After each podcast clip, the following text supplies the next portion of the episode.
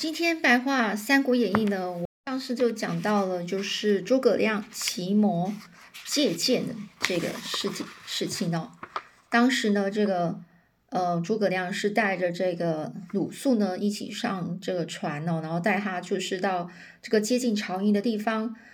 那这个鲁肃呢就很很很紧张哦，就觉得说，哎呀，你这个船啊这么接近这个曹操的水寨啊。那这样的话，这个如果说曹兵啊突然这样倾巢而出了，怎么办呢？倾巢而出就是全部都出动兵力啊进行对抗的时候，再怎么办呢？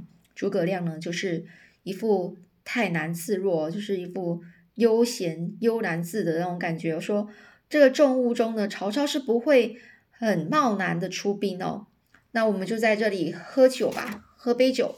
就等这个雾散了，就回去了。那至于这曹营那边的人呐，毛玠和于禁呢，这两个人一听到这个擂鼓呐喊声哦，连忙啊是慌慌张张的就报告了曹操啊。曹操就传令说，江面上呢弥漫弥漫着这些重雾啊，就是这很浓的雾啊。敌军却突然前来，必定是有埋伏啊。我军千万不可以轻举妄动，就先让弓箭手。以飞剑去应付吧，又派人呢去换这个张辽、徐晃这两个人呐，带三千名弓箭手，火速的到江边去帮助这些呃这些弓箭手哦，啊，这顷刻间呢，曹营已经聚集了上万名的这个弓箭手，他们一起呀，就是往这个江中放箭哦。就尽管啊，这个箭如雨下，诸葛亮在一段时间之后，他是一副从容不迫的指挥士兵，将船只掉头转向，哦，改成说船头往东边，哦，船尾往西呀，继续擂鼓呐喊。这逼近曹营的水寨啊，受箭哦，哦，也就是这他故意呢，还是一样啊，把自己的船呐靠开的靠近这个曹曹。呃，曹营的这个水寨啊，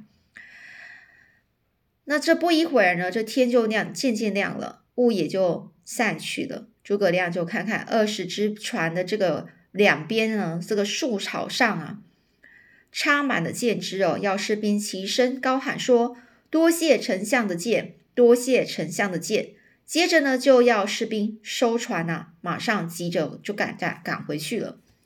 这等这个曹军呢。回报给这个曹操知道，说这诸葛亮和船只早已经在二十里外了，就令这个曹操啊是懊悔不已啊。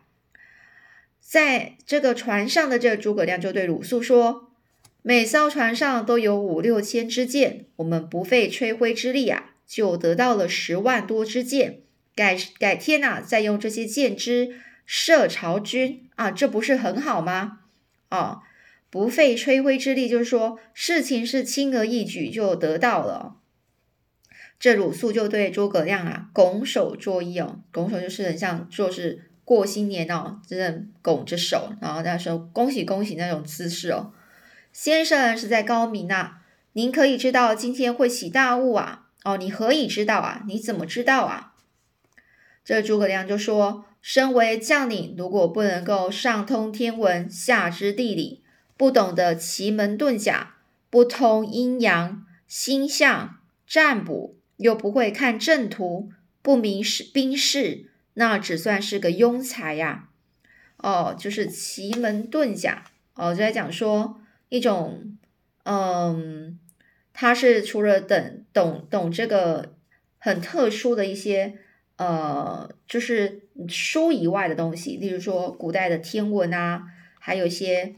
嗯，律律历法、律历学为基础的这种数数哦，数就是算术的数，然后数数啊，数学的数啊，也就是古代天文的那些像音律啦、历法啦这些东西啊。那这个不通阴阳啊，就是易经上啊，就所谓的呃，这个整个整个万物啊。有阴阳之之分哦，这阴阳五行相克的这差别哦，所以呢，这个大这个所谓的就是将领啊，就要非常懂得这所有的一切哦。除了学问渊博、无所不知之外呢，还要懂得这些呃阴阳五行之术啊，还有还要会推测人事的吉凶的方法哦，因为还要会星象看星星哦，去然后占卜啊这样子。又又如果不会看这些啊，都不懂这些的话，那就是个庸才啊。我三天前就预测到今天会有大雾，因此才敢说三天内就可以完成任务。我也知道，虽然宫颈嘴巴上说哦给我十天的时间，实际上啊却不会给我造舰的物料啊，还要工匠们拖延工作，好让我交不了差，再借口要法办我杀我。可惜天下，可是可惜呢，这天啊不从他的愿啊。我的命要看老天爷的脸色啊，他如何能够害得了我呢？这鲁肃就对这诸葛亮能将这个周瑜的心里说的分毫不爽啊，分毫不爽是在讲什么？就是完全正确哦，没有一丝一毫的错误哦。佩服的整个是五体投地呀！哦，我们说，哎，我真的真是对你佩服的五体投地呀！哦，五体投地在讲说，比喻对人非常崇拜、敬佩到了极点哦。这船呢，就这样回到了江东岸边呢，已经有周瑜派来的五百名士兵在江边等候。诸葛亮便要他们上船去取剑，鲁肃呢，则直接进这个军帐啊，去见周瑜，并把诸葛亮取得十万支箭一事的这始末啊，始末就开始跟结束啊，详细的说了一遍给周瑜听哦。这听的周瑜啊，是大感匪夷所思啊。匪夷所思，就觉得这这个听到的的这个谈话，这行动啊，言谈行动是非常的离奇呀，不是一般的常理常情哦，一般一般人能够可以想象得到的哦。所以呢，就叹一口气说：“孔明能未卜先知，我确实不如他啊。”哦，所以这个未卜先知什么意思啊？就说。还没有占卜就知道了，指这个人呐是很有先见之明哦。所以说这个周瑜啊自自叹不如啊。那话说曹操平白折损了十五十六万支箭，心中啊是正气愤难平哦，就很生气啊。于是呢就接纳这个荀攸的建议啊，蔡瑁被杀可以厚赏他的族弟啊。就是这个蔡瑁的弟弟哦，蔡中、蔡和派他们去东吴去诈降，而且不易被人怀疑。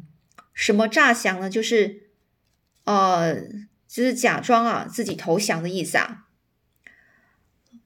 那是装的，不是真的有意要真的真的要投降哦。而当这周瑜听到这蔡瑁的弟弟蔡中、蔡和两个人特别来投降的时候，他呢是整个很开心啊，还重赏这两个人哦。那这两个人以为呢，周瑜他中计了，虚情假意就向周瑜拜谢。虚情假意就是这个人啊，虚伪啊，不是真实的、真诚情谊的去待对待人哦，就是做呃，就是有一点很假的感觉哦。就谢谢这个周瑜啊，其实周瑜暗中呢是。换来的甘宁哦，就叫找那个甘宁过来啊，就跟他说啊，看这两个人全部都没带什么家小，家小就是他的家人都没有带来，应该不是真的投降，有可能是曹操派来的奸细啊。我打算就将计就计，利用他们替我通报消息给曹营，你就小心提防，不要让他们发现了。哦，就跟这个甘宁甘宁说。也就是说，周瑜想要就这样将计就计哦。那将计就计就是说，利用这个呃这两个人啊诈降嘛这个方法，然后他就顺手推舟，然后呢反施这个计谋。这甘宁呢是领命退下之后呢，鲁肃呢就入营啊去见周瑜啊，就说蔡中、蔡和这两个人一定是诈降，不能够留他们啊。这时候，周瑜是怒斥说：“啊，很生气的说啊，要是都像你这样疑神疑鬼的，如何得天下天下贤才而用之呢？哦，也就是说，像你这样疑神疑鬼都不相信那些人真在真正真的要过来就是投降哦，那我们怎么去得天下的这些贤才而去用它呢？这鲁肃知道了，这时呢，此刻自己是言多必失啊。言多必失，就是说说的太多了就容易出错啊。哦，劝人呢说话要谨慎啊，以免招来祸祸祸患哦。所以他说他知道自己啊说多了都是没用的啊，于是就默默退下。就这样子呢，转去和这个诸葛亮讨论哦。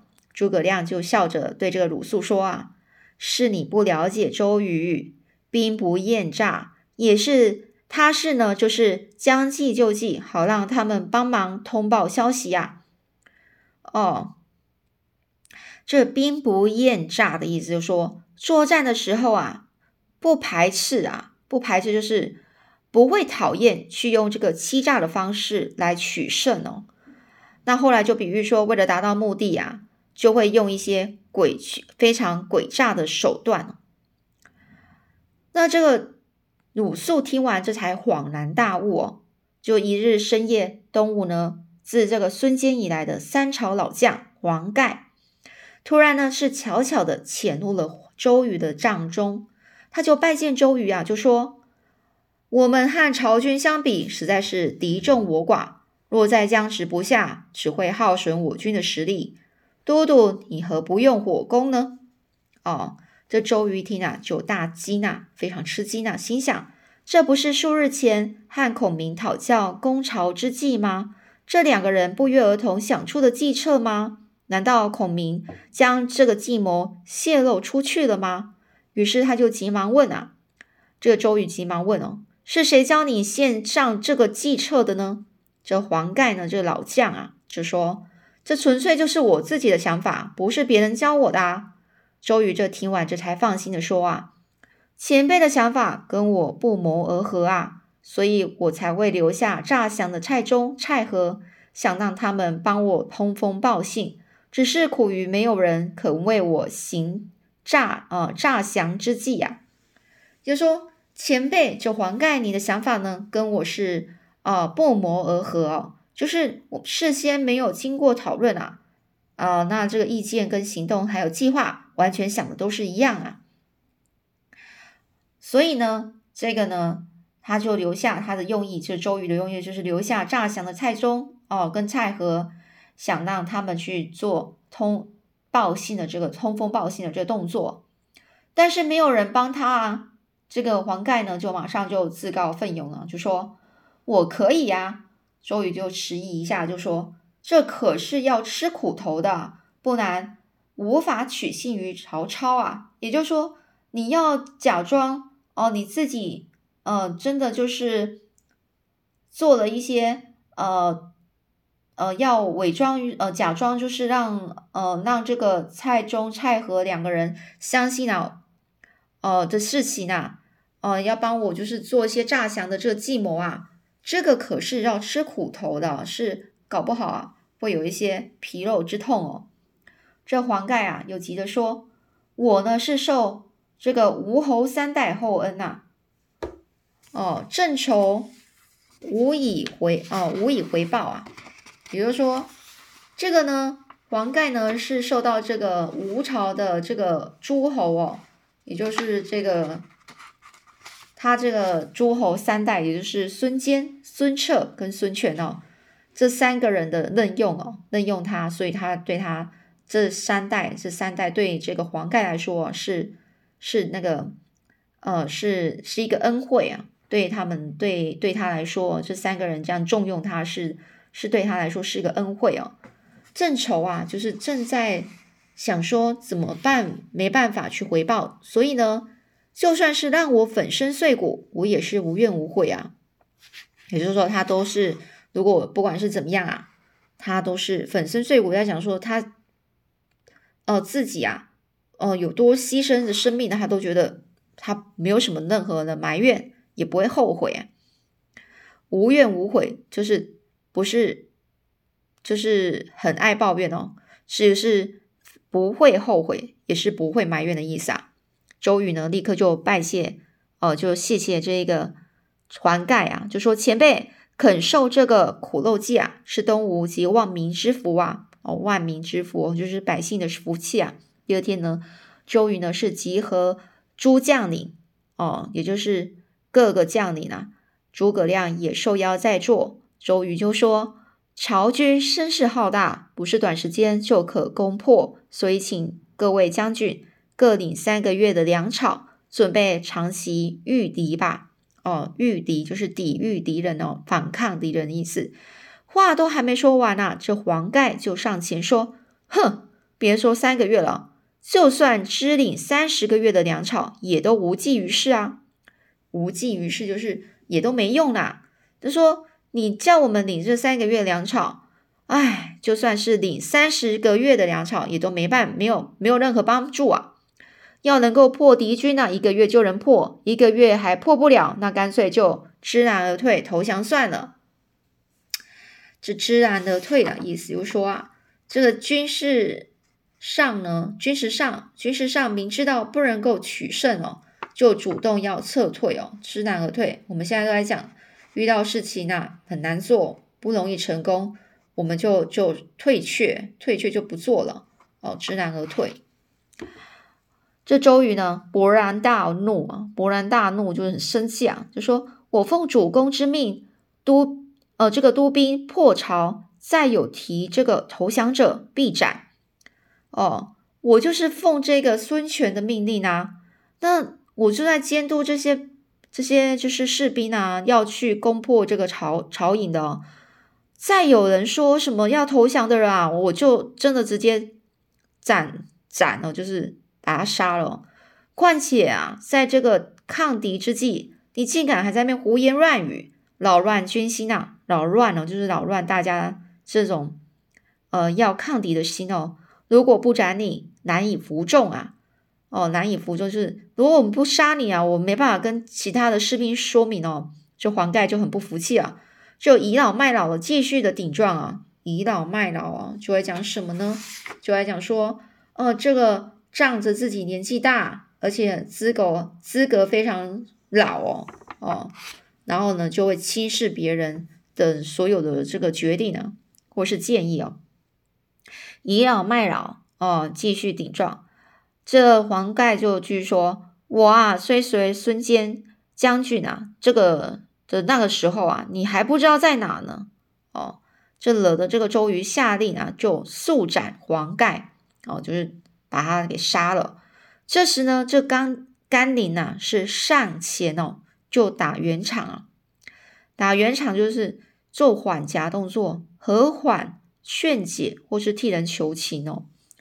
就说公父是东吴旧臣啊，请都督宽恕他吧。哦，公父在讲这个字啊，也就是黄盖的字啊。黄盖他的名字字公父啊，公父是他也是算是。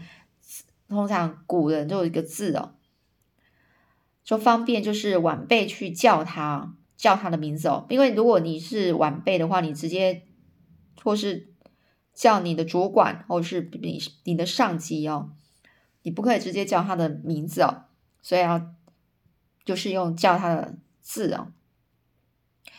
这周瑜呢，反而是怒喝的公公呃怒喝的这个甘宁说：“哎呀，你竟敢多话！”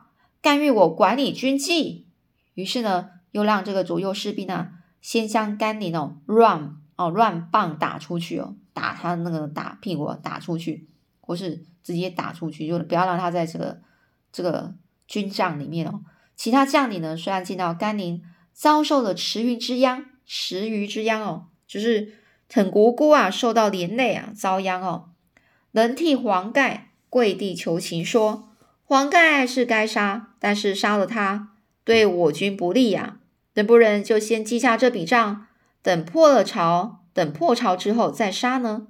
这周瑜见众啊，见众将领，也就是见大家如此苦苦哀求呢，才勉为其难哦。勉为其难就是勉强自己啊，去接受去做做做某件事啊。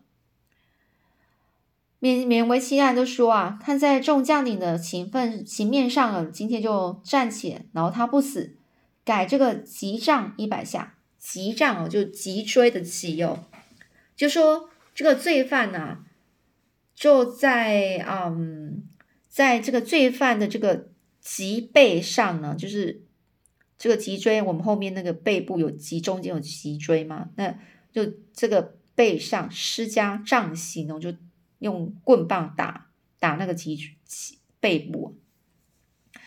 众将领又为黄盖求情哦，气得周瑜啊，掀翻案桌，掀翻案桌就是翻桌子哦，斥退众人，让左右剥了黄盖的衣服，并将他拖翻在地，打了五十下这个急杖。